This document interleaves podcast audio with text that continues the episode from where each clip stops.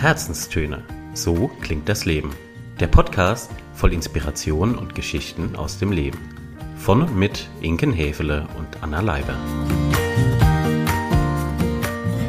Herzlich willkommen zum Auftakt eines ganz besonderen Themenmonats, nämlich dem Themenmonat rund um Resilienz. Wir haben uns für dieses Jahr überlegt, dass wir das mindestens an zwei unterschiedlichen Monaten machen werden. Und wir starten mit dem Thema Resilienz. Das habe ich jetzt schon dreimal gesagt, aber man kann es auch nicht oft genug sagen. Deswegen, Der Begriff wird auch wahrscheinlich noch das ein oder andere Mal in dieser Folge fallen. Davon gehe ich stark aus. Deswegen herzlich willkommen zu den sieben Säulen der Resilienz. Das wird uns Anna heute im Schwerpunkt vorstellen. Ich werde wie immer gute Fragen dazu stellen, ist klar. Ja, was machst du denn so sonst? Ja, also. das ist ja meine Aufgabe, das ist mein Job sozusagen. Und deswegen schmeiße ich den Ball direkt an dich rüber, Anna. Gib uns mal eine kleine Intro. Worum geht's? Worum geht's denn heute? Ja, also das Thema Resilienz kommt ja gefühlt gerade in allen Foren, in allen Medien, in allen Unterhaltungen so ein bisschen zur Sprache. Also nicht nur die persönliche Resilienz, sondern auch die gesellschaftliche Resilienz ist euch da draußen vielleicht als Begriff schon mal begegnet. Und heute haben wir gedacht, in dieser ersten Folge machen wir noch mal so einen Generalaufschlag, mhm. Umschlag. Ne? Starten einfach mal. Und ich habe dazu ein ganz schönes, wie ich finde, Zitat mitgebracht. Es ist vielmehr eine Beschreibung, wie man sich Resilienz eigentlich vorstellen kann von der American Association of Psychology. Menschen, die sich damit auskennen. Vielleicht noch ein bisschen besser als wir. Und das würde ich jetzt einfach mal vorlesen. Wow, los geht's. So zu Beginn. Wunderbar. Sie sollten sich Resilienz so vorstellen wie eine Floßfahrt auf einem Fluss. Auf einem Fluss können Sie Stromschnellen, Kurven, langsames Wasser und seichte Stellen treffen.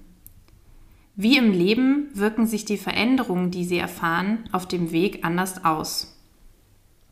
Wenn man den Fluss bereist, so hilft es, Wissen darüber zu haben und Erfahrungen im Umgang damit zu haben. Ihre Reise sollte also von einem Plan geleitet werden, einer Strategie, von der Sie annehmen, dass sie gut für Sie funktioniert. Beharrlichkeit und Vertrauen in ihre Fähigkeit, sich um Felsbrocken und andere Hindernisse zu arbeiten, sind ebenso wichtig. Sie können Mut und Einsicht gewinnen, indem sie erfolgreich durch das Wildwasser navigieren. Vertrauenswürdige Begleiter, die sie auf der Reise begleiten, können besonders hilfreich sein bei Stromschnellen, Stromaufwärts und anderen schwierigen Flussabschnitten. Sie können natürlich hinausklettern, um sich am Fluss auszuruhen. Aber um ans Ende der Reise zu kommen, müssen Sie wieder ins Floß steigen und weiter paddeln. Vielen Dank für diese kleine Intro. Gerne, gerne. Magst du jetzt noch ein bisschen den Bezug auf das Stichwort Resilienz herstellen? Sehr gerne. Also ich meine, was, wie die Floßfahrt funktioniert, haben wir jetzt verstanden. Ja. Aber was hat das jetzt eigentlich mit Resilienz zu tun? Genau. Wovon redet sie eigentlich genau. schon wieder? ja, also tatsächlich stecken in diesem Zitat schon ganz viele Begriffe drin, die auch die sieben Säulen der Resilienz ausmachen. Das mhm. Modell, das wir ja heute vorstellen wollen. Da geht es zum einen darum, Begleiter zu haben, ein Netzwerk zu haben, die eigenen Fähigkeiten gut einschätzen zu können, darum zu wissen, dass der Fluss mal schnell vor sich hin läuft und fließt, aber auch langsame Stellen hat, dass ich aber, und das finde ich am Ende des Zitates so schön und gleichzeitig wichtig, dass ich immer Teil dieses Flusses bin und mhm. dieser Floßfahrt oder dieses Kanupaddelns, wie auch immer. Und auch das ist bei Resilienz ja ein ganz tragendes Element, dass sich meine mhm. Resilienz, also meine Widerstandsfähigkeit im Laufe des Lebens verändern kann, entwickeln kann, dass sie mal stärker und mal schwächer ist und dass wir aber trotzdem davon ausgehen, sie ist immer da, egal ob jetzt mal im, im Großen, im Kleinen, im Außen wie im Innen. Und das finde ich, ja, hat dieses Zitat nochmal mhm. ganz schön gezeigt. Kannst du für all diejenigen, die jetzt mit Resilienz noch nicht so viel zu tun hatten, in Touch waren. Kannst du noch mal so eine Begriffsdefinition geben? Also was vielen, glaube ich, sofort durch den Kopf geht, ist, wenn sie an Resilienz denken, dieses Bild des Stehaufmännchens. Das ist, glaube ich, ein Klassiker. Aber der Ursprung von Resilienz, dazu haben wir, meine ich, auch schon mal eine Podcast-Episode gemacht, der liegt ja woanders. Kannst du da noch mal kurz reintauchen? Genau. Also der Ursprung liegt in der Wertstoffkunde. Und da hat man Materialien als resilient bezeichnet, die von außen eine gewisse Veränderung erfahren. Ja, also du kennst du diesen ähm, Memory-Schaum in Kopfkissen zum Beispiel. In den boxst du rein, der bleibt ganz kurz so und dann zieht sich dieser Schaum aber sofort wieder zurück und kommt, das Kissen ist in seiner Ursprungsform. Und das kann man sich auch ganz einfach unter Resilienz vorstellen. Klar, das sind, ist jetzt Resilienz bei einem Material. Das Stehaufmännchen ist ein ganz gutes Bild für, was ist eigentlich die menschliche Resilienz. Und das ist wirklich dieses Wiederaufstehen, Krisen erfahren, aber im Laufe der Zeit immer besser mit ihnen umgehen können, mit Stress immer besser umgehen können und man nennt die Resilienz auch manchmal das Immunsystem unserer Seele. Mhm. Und das beschreibt es eben auch ganz gut. Ein Immunsystem kann mal angeschlagen sein, man kann aber ein Immunsystem peppeln, man kann gut drauf aufpassen und man kann sich auch sommers wie winters darauf verlassen, dass dieses Immunsystem einen gewissen Schutz bietet. Ja, super. Okay, das ist jetzt auch die perfekte Überleitung eigentlich zum, zu den nächsten Punkten, nämlich die Frage, wie peppel ich dieses Immunsystem jetzt? Und da mhm. haben wir ja so einen Vitamincocktail von sieben Säulen sozusagen dabei. Magst du uns die mal vorstellen? Gerne. Bevor ich sie vorstelle, drehe ich noch mal eine Schleife, woher dieses Modell eigentlich kommt und wie viele Abwandlungen es dazwischen eigentlich gibt, weil je nachdem, wonach man sucht, findet man sieben Säulen, man findet sieben Faktoren, man findet drei Verhaltensweisen. Also es hat sich im Laufe der Zeit ein bisschen weiterentwickelt. Ich kenne auch das Schlüssel also die sieben Schlüssel zur Resilienz, das ist ein Begriff, der mir bekannt ist. So ist es. Also man findet da unterschiedliches. Ganz im Ursprung kann man sagen, es waren eben diese sieben Säulen, die in einem Artikel von zwei amerikanischen Psychologen so definiert wurden. Die haben sich im deutschsprachigen Raum weiterentwickelt, auch was die Übersetzung, was die jeweiligen Kernbegriffe anbelangt. Und hier im deutschsprachigen Raum, ich glaube, wir hatten sie in einer Folge auch schon mal erwähnt, ist ja Jutta Heller ein bisschen die Vorreiterin und die zum Beispiel hat die Säulen auch als Faktoren eher bezeichnet. Als Schlüssel tatsächlich. Als Schlüssel, mhm. weil jetzt sind wir beide ja auch immer sehr aufmerksam, wenn es um Sprache und Begrifflichkeit geht.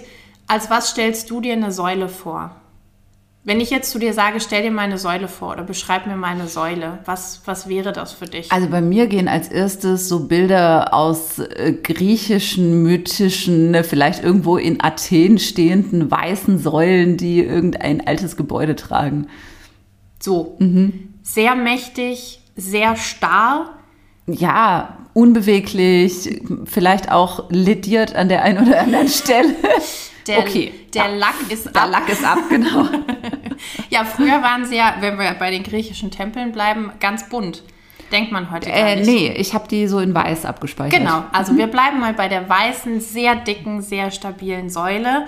Und das ist auch genau der Kritikpunkt von einigen, die sagen, na ja, aber Resilienz ist ja genau das eben nicht. Also es ist ja weder starr noch fest, noch kann man sagen, wenn jetzt eine dieser sieben Säulen ein bisschen lediert ist und der Lack bröckelt, dann funktionieren die anderen nicht mehr. Also von daher finde ich auch die Bezeichnung von Schlüsseln oder mhm. Faktoren viel hilfreicher in dem Kontext. Also Will heißen, lange Rede, kurzer Sinn, ihr werdet das Ganze unter den sieben Säulen der Resilienz finden. Wir persönlich sprechen lieber von den Schlüsseln oder den Resilienzfaktoren. Lass uns mal den ersten Schlüssel ins Schloss stecken. Der erste Schlüssel ist ein wie ich finde, sehr wichtiger, aus eigener Perspektive kann ich sagen, sehr herausfordernder. Das ist nämlich der Schlüssel Akzeptanz. Hat, äh, Zwischenfrage. Ja. Ha, Entschuldigung. Nee, okay. Manchmal gehen mir so Fragen direkt irgendwie durch den Kopf, dann muss ich die auch loswerden. Mm, Haben diese Faktoren oder Schlüssel eine bestimmte Reihenfolge? Also baut sich meine Resilienz anhand von den Faktoren auf? Nein.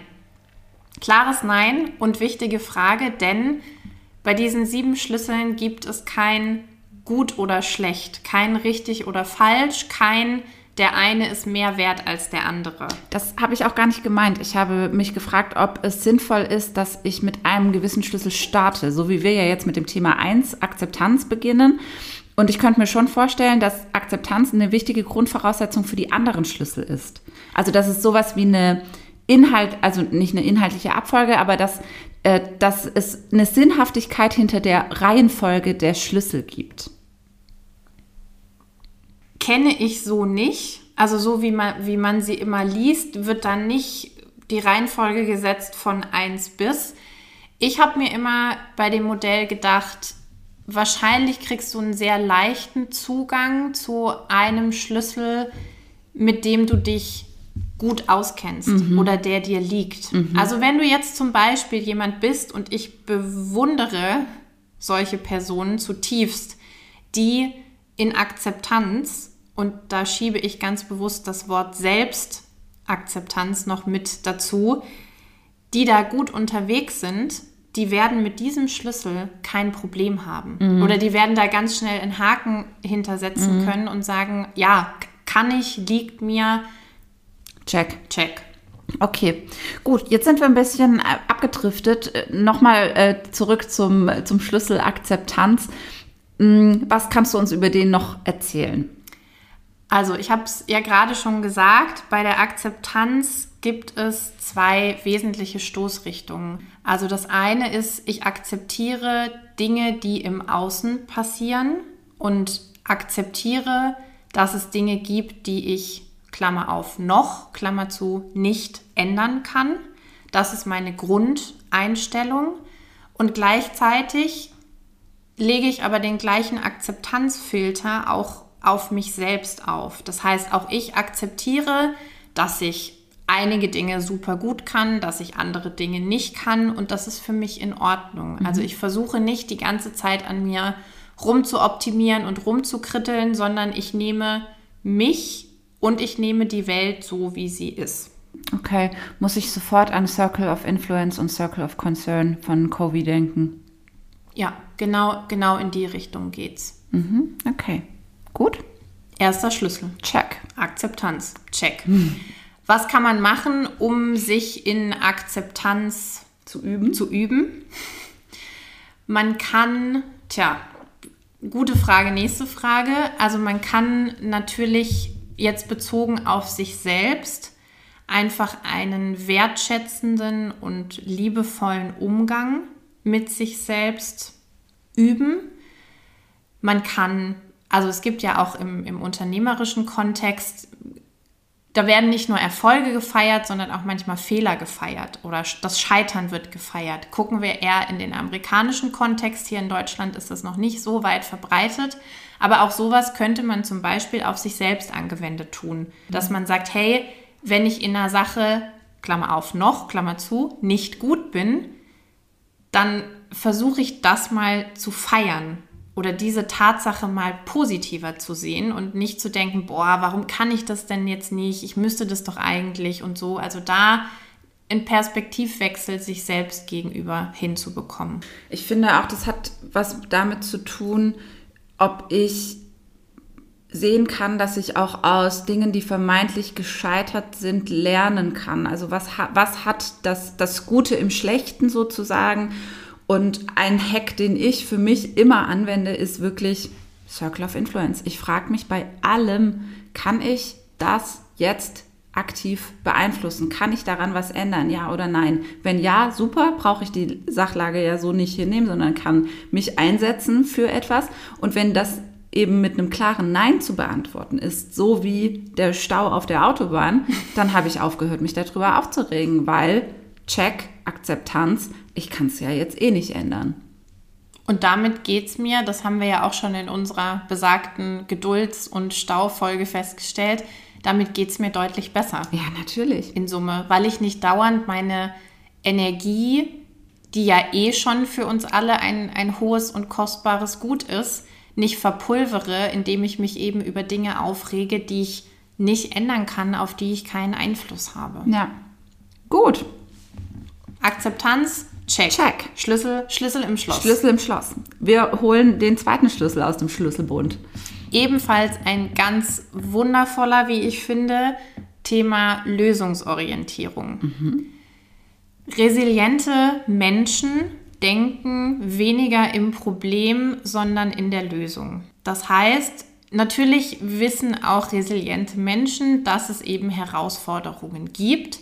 Da gibt es ja aber immer, und die Erfahrung haben wir beide schon gemacht, egal ob in Coachings oder in Teamworkshops, es gibt immer die, die das Problem von hinten und vorne, oben und unten beleuchten wollen und aus diesem Zustand gar nicht rauskommen.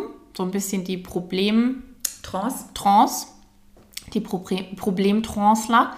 Genau. Und bei der Lösungsorientierung ist es eben genau anders. Also ich gucke zwar auch auf das Problem und ich widme dem kurz meine Zeit und meine Aufmerksamkeit. Ich bin dann aber sofort in der Lösung und überlege mir, hey, so klein die Schritte auch sein mögen, was kann ich denn tun, um an diesem Zustand was zu verändern und zu meiner Lösung, zu meinem Ziel zu gelangen?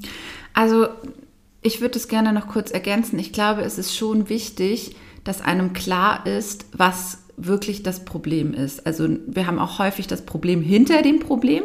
Und erst wenn ich das wirklich gecheckt habe, kann ich ja diesen Lösungsraum auch betreten. Und dass der Lösungsraum der Raum ist, der weiterhilft, in dem die Fenster groß und hell sind und ich irgendwie in die Ferne gucken kann, das ist, glaube ich, das, was ich zumindest unter Lösungsorientierung verstehe. Also nicht, die, das, nicht, das, nicht das Verbot, den Problemraum nicht zu betreten, sondern vielmehr die Aufforderung, diesen zu verlassen, wenn ich kapiert habe, was da drin steht. Eins mit Sternchen. Danke. Man könnte meinen, wir hätten uns mit dem Thema beschäftigt. ja, genau. Und damit leiten wir eigentlich schon oder können wir direkt überleiten zu dem dritten Schlüssel, der mhm. damit finde ich, immer ganz eng zusammenhängt, nämlich die Zukunftsorientierung. Also soll heißen, ich, ich greife jetzt mal gerade dein Beispiel auf, ich betrete diesen Lösungsraum, ich weiß, äh, den, sorry, den Problemraum, ich weiß, dass es den gibt, ich habe den für mich analysiert, ich weiß möglicherweise auch, dass der Ursprung in der Vergangenheit liegt. Ich mache aber diese ganze Kiste gar nicht mehr so sehr auf, sondern gucke nach vorne. Gucke, wie komme ich denn aus diesem Raum weiter nach vorne. Ich mache nicht die Tür wieder nach hinten auf, sondern ich bleibe in dem Raum und gehe davon immer Schrittrichtung nach vorne. Das zum Thema Zukunftsorientierung und die eben auch ein wichtiger Faktor für insgesamt die, die Widerstandsfähigkeit. Und Natürlich gibt es Situationen, also jetzt gucken wir mal auf unser aktuelles Weltgeschehen. Da finde ich es persönlich extrem schwer, diese Schlüssel Lösungsorientierung und Zukunftsorientierung zu nutzen. Es gibt andere oder es gab auch schon viele andere Situationen, wo das uns wahrscheinlich deutlich, auch gesellschaftlich deutlich leichter gefallen ist. Und da zeigt sich dann eben genau, warum das Bild einer Säule vielleicht nicht so passend ist, weil die Zukunftssäule, die würde gerade gewaltig bröckeln.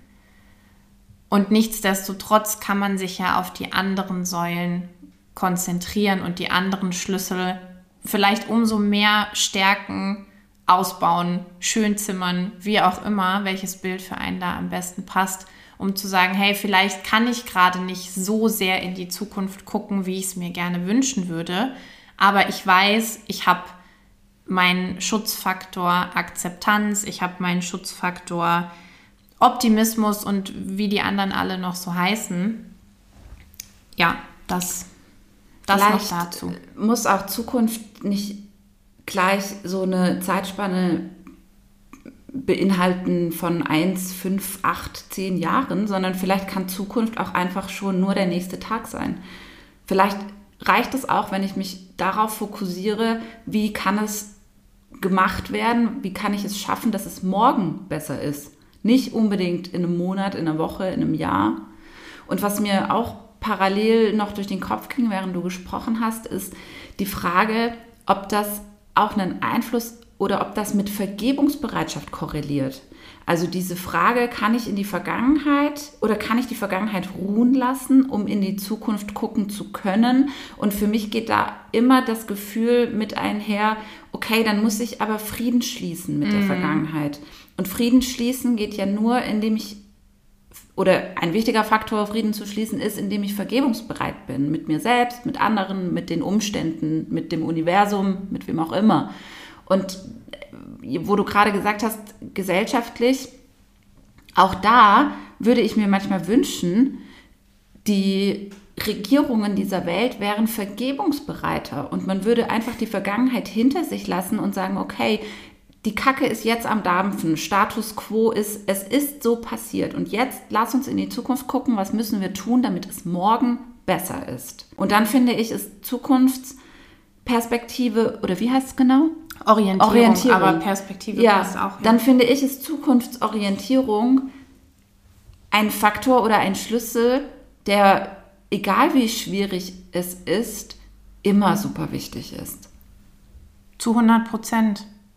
Also alle Regierungsführer, Führerinnen da draußen. Hört euch diesen Podcast an. Hört euch, hört euch diesen Podcast an, lernt was draus und ja, Faktor Vergebung e, extrem wichtig. Extrem schwer, extrem wichtig und geht für mich auch wieder einher mit Akzeptanz.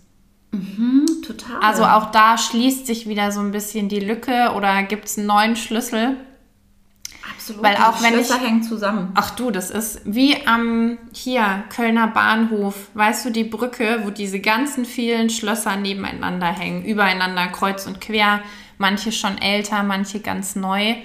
So kann man sich das eigentlich vorstellen. Schön. Okay. Und wir lassen die Schlösser hängen. Ja, auf jeden Fall. Wir nehmen sie nicht ab, wie zum Beispiel in Köln, sondern wir lassen sie ganz bewusst hängen. Check. Check. So, weiter geht's. Ein paar haben wir noch, um auf die sieben tatsächlich zu kommen.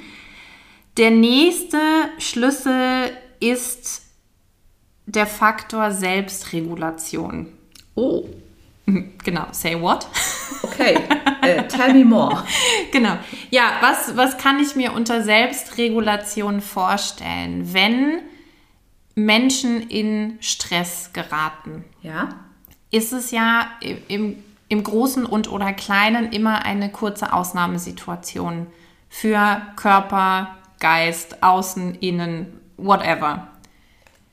Da geht es darum, sich selbst mit allen Komponenten durch solche Stress- und Extremsituationen gut hindurch zu manövrieren.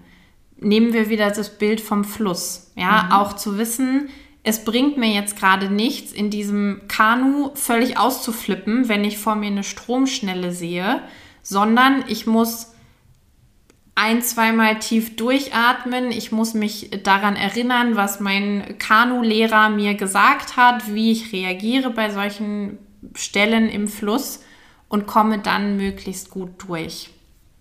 Ich muss Stichwort innere Antreiber. Ich muss und darf meine inneren Antreiber in solchen Momenten im Zaum halten und regulieren. Ne? Nicht, dass einer völlig schalu wird und abdreht und mir selber in, in der Situation alle Reaktionsmöglichkeiten nimmt.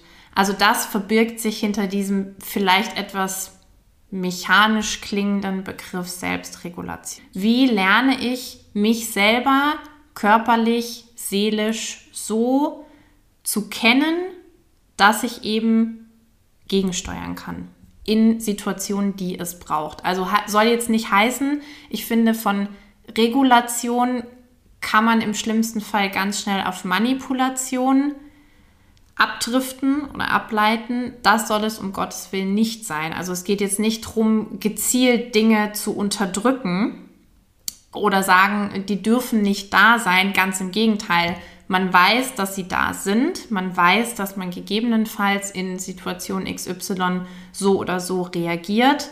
Und man arbeitet bewusst damit, nicht dagegen. Gibt es da so einen Quick-Hack? Atmen. Ah, atmen. also klingt so simpel, aber atmen ist eines der wirksamsten Tools, wenn es ums Thema Selbstregulation geht. Tief durchatmen, einmal kurz sacken lassen, dem Körper auch die Möglichkeit geben, dass die Verbindung zwischen Herz und Kopf wieder frei wird und wieder gut funktioniert und dann gucken, okay, wie mache ich jetzt weiter in der Situation? Atmen. Atmen. Es kann so einfach sein. Check. Check. Schlüssel Selbstregulation steckt auch. Fehlen uns nur noch drei. Und da nehme ich jetzt auch einen, mit dem ich persönlich sehr viel anfangen kann, nämlich der Schlüssel Beziehungen und Netzwerk. Mhm. Klingt gut. Klingt gut, ne? Wenn man viele Menschen hat, auf die man sich verlassen kann, in guten wie in schlechten Zeiten, privat wie beruflich, dann ist man zwar auch nicht vor Krisen gefeit, ganz im Gegenteil, aber man weiß um den Sicherheit dieses Netzwerkes. Also ich weiß, wenn, Entschuldigung, auf gut Deutsch, die Kacke bei mir am Dampfen ist, ich habe zig Leute, bei denen ich vor der Tür stehen könnte, die ich anrufen könnte, die mich unterstützen, die mich tragen und meinen Fall in dem Bild geblieben abpuffern. Und das Erstaunliche ist und gleichzeitig finde ich auch ein, ein super schöner Gedanke, das haben eben ganz frühe Studien zur Resilienz gezeigt, dass alleine eine echte, tiefgreifende, wertvolle Beziehung im Notfall schon reichen kann, um dir diesen gewissen Puffer, diese gewisse Sicherheit zu geben. Ich glaube, das hat was so mit Verbindung irgendwie zu tun, zu mhm. wissen, ich bin nicht alleine. Ich habe jemanden, auf den ich im Notfall rückgreifen kann, der mit mir zusammen irgendwo durchgeht. Ich muss ja. das nicht alleine durchstehen. Okay, also super wichtig, auch für, das, für die eigene Resilienz seinen persönlichen Beziehungen, die zu pflegen und zu hegen. Und auch da geht es, ähnlich wie bei der Akzeptanz, nicht nur um den Fokus außen, also wie bin ich da unterwegs, welche Beziehungen, welche Netzwerke hege und pflege ich da, sondern es geht natürlich auch wieder um das Innen, in welcher Beziehung stehe ich denn zu mir selbst? Und wenn wir jetzt auch wieder zurückdenken, die letzten zwei, zweieinhalb Jahre, wo eben viele Leute, da rede ich aus eigener Erfahrung, dieses Außennetzwerk ein bisschen genommen und gekappt wurde, weil du hattest ja ganz oft nicht die Möglichkeit, dich mit den Menschen zu treffen, physisch auch zu sehen, die dir wichtig sind. Auch mal in den Arm zu nehmen. Auch mal in den Arm zu nehmen, richtig. Auch mal irgendwie schön spazieren zu gehen und ach, was hätten wir nicht alles gerne, ger getan. gerne getan, mit Menschen getan, die uns lieb und wichtig sind.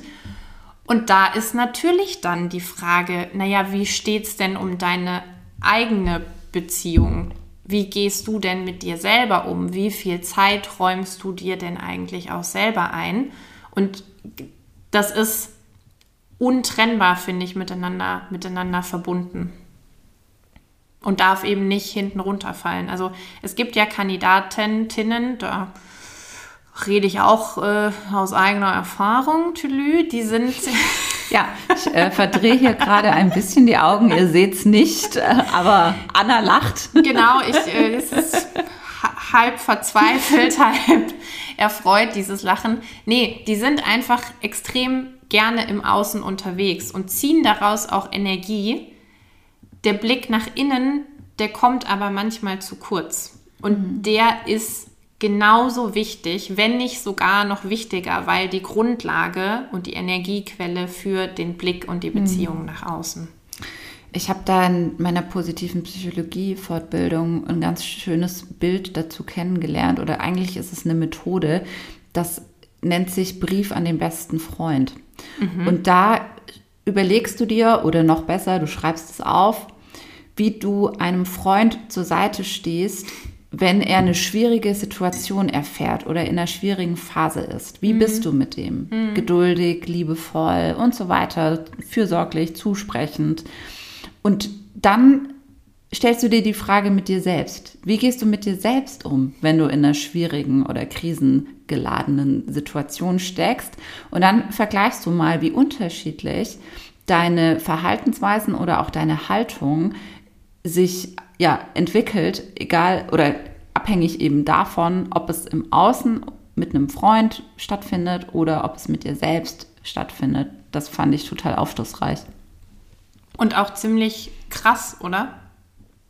Ja, es kann halt eine riesen Diskrepanz geben. Und das ist für jemanden, bei dem das so ist, dann häufig so ein Aha-Moment, weil er merkt, hey, scheiße, am Ende sollte ich mir mindestens genauso ein guter Freund sein, mir selbst ein guter Freund sein, wie ich das bei anderen eben auch bin.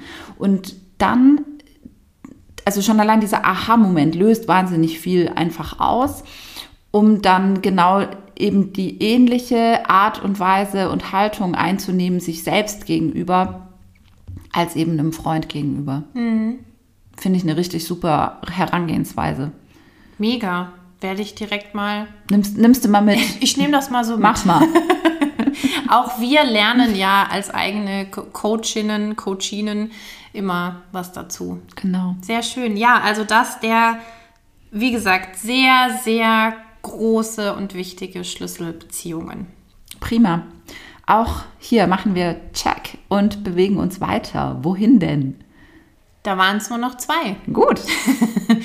und ich nehme mal als vorletzten Schlüssel das Thema Eigenverantwortung und Selbstwirklichkeit. Oh. Mhm. Mhm. Das spielt auch wieder ein bisschen, es verbindet eigentlich das Thema Akzeptanz von vorhin, den Circle of Influence, den wir da schon aus dem Akzeptanzkontext genannt haben, mit jetzt nochmal dem Thema Selbstwirksamkeit und Eigenverantwortung. Also es gibt eben Dinge, die ich nicht ändern kann. Diese idealerweise gilt es zu akzeptieren. Es gibt aber genauso Dinge, die ich sehr wohl ändern kann und die in meinem Verantwortungsbereich liegen. Und das ist eben auch ein extrem wichtiger Schlüssel zur Resilienz, diese Abtrennung ordentlich hinzukriegen und dann auch tatsächlich die Verantwortung zu übernehmen. Also das Wissen alleine reicht nicht, ist zwar schon mal schön, wenn ich meinen Bereich erkannt habe, aber letztlich wäre ja dann die Königsdisziplin zu sagen, Chaka, ich übernehme die Verantwortung auch. Mhm. Ich komme jetzt ins Handeln. Ich weiß, was ich dafür brauche. Ich weiß, was ich selber kann. Ich weiß aber vielleicht auch, wo ich mir noch Hilfe suchen muss. Und dann geht's los. Was genau steckt nochmal hinter dieser Selbstwirksamkeit? Auch wieder eine gute Frage. Was würdest du denn vermuten? Also ich kenne halt den Begriff der ähm, Selbstwirksamkeitserwartung, sprich, wenn ich selber davon ausgehe, dass auf Basis meines Handelns etwas passiert. Also ich setze mich dafür ein, dass das und das passiert und es hat auch tatsächlich eine Konsequenz. Es wird sich dadurch etwas verändern. Und wenn ich daran glaube, dann habe ich eine Selbstwirksamkeitserwartung. Und wenn ich daran nicht glaube, dann eben nicht. Und wenn ich mir das so überlege und mich da kurz reinversetze, dann hat das, glaube ich, auch was mit Motivation zu tun. Also ich würde sagen, wenn ich selber glaube, dass mein Handeln sowieso nichts bewirkt, dann hätte ich irgendwie auch keine Motivation. Und wenn ich aber davon stark ausgehe und mir recht sicher bin oder zumindest den Hauch einer Chance sehe, dass sich aufgrund meiner Handlungen, meiner Verhaltensänderungen, was auch immer, etwas dreht, etwas wendet, etwas passiert, dann hätte ich da auch Bock drauf, dann habe ich da auch Motivation dazu. Also das ist so das, was jetzt mein Gehirn dazu ausspuckt. Ob das aber korrekt ist, weiß ich nicht. Herzlichen Glückwunsch an dein Gehirn. Ja, danke. auch hier wieder 100 Punkte, eins mit Sternchen. Genau darum geht's. Es ist der Faktor der eigenen Willenskraft, der eigenen Motivation und ganz genau, wie du gesagt hast, die Annahme davon, dass wenn ich was tue, dann hat das auch Auswirkungen. Und ich mit meinem Handeln, Wesen, Denken kann gewisse Dinge erreichen und ziehe daraus auch die Motivation und den Willen, das umzusetzen und das anzugehen. Hat das was mit der Opferrolle zu tun, von der wir auch so häufig sprechen? Es hat auch was mit der Opferrolle zu tun. Genau, dass ich eben aus dieser rauskomme, ganz entschieden, mir vielleicht gar nicht erst diesen Schuh anziehen lasse, sondern zu sagen, nee, ich bin nicht Opfer irgendwelcher äußeren Umstände oder Personen, sondern ich habe das Zepter in der Hand, ich kann Dinge angehen, ich kann Entscheidungen treffen, so wie sie für mich gut sind, wie sie richtig sind und ich bin eben in der Verantwortung darüber. Und nicht abhängig oder gefangen von dem, was Person XY tut oder was jetzt gerade eben im Außen passiert. Ja, auch das hängt damit cool. zu tun. Prima, dann kommen wir jetzt, glaube ich, Tada! schon zum großen Finale. Finale. wir holen den siebten Schlüssel am Bund. Welchen haben wir denn noch? Den Optimismus. Oh, schön. Dementsprechend, ich habe ihn extra zum Schluss oder unbewusst bewusst, man weiß es nicht, zum Schluss aufgespart. Und wo du mich vorhin gefragt hast, gibt es eine Reihenfolge? Ich weiß nicht, vielleicht gibt es ja doch irgendwie intuitiv eine. Ich könnte mir schon vorstellen, ja. Und der Optimismus ist, ja, ein Pfund. Der grüne Abschluss. Ordentliches, ein ordentliches Pfund, genau. Ich sehe auch gerade so einen bunten Schlüsselbund vor mir und der Optimismus-Schlüssel hat die Farbe gelb. Zumindest in meiner Vorstellung. Auf jeden Fall, na, ich glaube, bei mir wäre er nicht gelb, sondern grün. Na, ist auch schön, ja. Aber so schön leuchtend mm auf jeden mm Fall. Mm so bunt, den siehst du immer und überall. Sofort. Und weißt auch, wenn du ihn dabei hast oder nicht. Genau, das zum Thema Optimismus. Und ich glaube, wir haben es in unserer letztjährigen Resilienzfolge auch schon mal gesagt. Optimismus bedeutet nicht, dass ich permanent mit der rosaroten Brille, pupsenden Einhörnern, welche fliegenden Feen, was auch immer, glitzernden Regenbogen ihr dürft verwenden, was euch da am ehesten einfällt, dass ich damit durch die Welt und das Weltgeschehen laufe. Nein, das heißt es nicht sondern es bedeutet, dass ich trotz aller Herausforderungen und trotz aller Krisen, die mir im Leben begegnen, eine positive Haltung bewahre. Dass ich lerne oder es vielleicht schon kann, aber bei den meisten aus der Erfahrung ist es ein Lernen, das Gute im Schlechten zu sehen. Das ist ja auch eine Frage, die wir ganz häufig in Coaching-Sessions stellen auf absolut irritierte Gesichter und Reaktionen unserer, genau, unserer Gegenüber stoßen. So nach dem Motto, wie, hä, das Gute im Schlechten? Was? Verstehe ich nicht. Doch, und genau darum geht es eben bei diesem Faktor Optimismus. Ich lerne vielleicht auch mit der Zeit. Ich meine, manchmal ist es ja wirklich so, man guckt nach Jahren auf irgendein Ereignis zurück und denkt sich, ah, jetzt weiß ich, wofür das gut war. Danke, Leben, Universum, wer auch immer, dass du mich durch diese Sch hast durchgehen lassen. Aber jetzt weiß ich, wofür es gut war. Und genau das ist mit diesem Optimismus gemeint. Ich lerne die Dinge positiv zu sehen. Ich lerne sie auch im Rückspiegel positiv zu sehen und bilde mir dadurch auch einen gewissen Puffer, der mich durch Krisenzeiten gut durchgehen lässt. Das waren sie. Mensch. Die sieben Schlüssel. Das ist wunderbar. Kannst du gerade noch mal alles sieben kurz für uns aufzählen? So, vielleicht mag irgendjemand mitschreiben im Hintergrund. genau. Schreibzeug jetzt bereithalten, raus, äh, rausziehen. Genau. Also ich bleibe einfach bei der Reihenfolge, so wie wir sie vorgestellt haben. Schlüssel Nummer eins ist die Akzeptanz. Schlüssel Nummer zwei die Lösungsorientierung. die Zukunftsorientierung, die Selbstregulation, Beziehungen, Eigenverantwortung, Schrägstrich Selbstwirksamkeit und zu guter Letzt der Optimismus. Prima. Anna, ich sage vielen, vielen herzlichen Dank für deine Antworten, für deine Erläuterungen, für dein Eintauchen in die Faktoren der Resilienz. Gibt es noch was, was du abschließend dieser Folge hinzufügen möchtest? Es gibt vielleicht noch zwei Sachen, die mir wichtig sind. Wenn ihr euch das jetzt durch den Kopf gehen lasst oder auch noch mal durchs Ohr, je nachdem, beides wahrscheinlich, ähm, und vielleicht mal anfangt für euch selber zu reflektieren, Mensch, wie bin ich denn mit dem einen oder anderen Schlüssel unterwegs? Seid dann nicht zu streng zu euch selbst, weil wir hatten es ja vorhin schon gesagt, es gibt da kein richtig oder falsch, kein gut oder schlecht. Es kann sein, ihr befindet euch gerade in einer Situation im Leben, da passen manche Schlüssel einfach nicht. Da hängen die vielleicht am Schlüsselbund, aber waren schon lange nicht mehr in Benutzung. Dann ist das so und dann ist das okay und dann ist das nicht so, ihr jetzt denken sollt, um Gottes Willen. Ähm, jetzt ist mir meine Resilienz abhanden gekommen. Genau, Resilienz und ich, das wird ja nie was. Nein, ganz im Gegenteil. Das ist eine Momentaufnahme und Resilienz, wir hatten es vorhin auch gesagt, kann sich eben mit viel Übung, mit einiger Praxis, mit einiger Selbstreflexion kann sich auch wieder antrainieren lassen, kann euer Immunsystem wieder gepäppelt werden.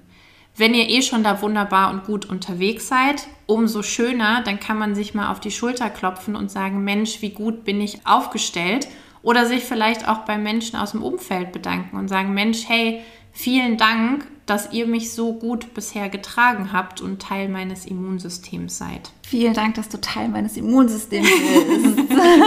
Gerne, danke ebenso. Gerne. So, hätten wir das an der Stelle auch mal geklärt. Das war das eine.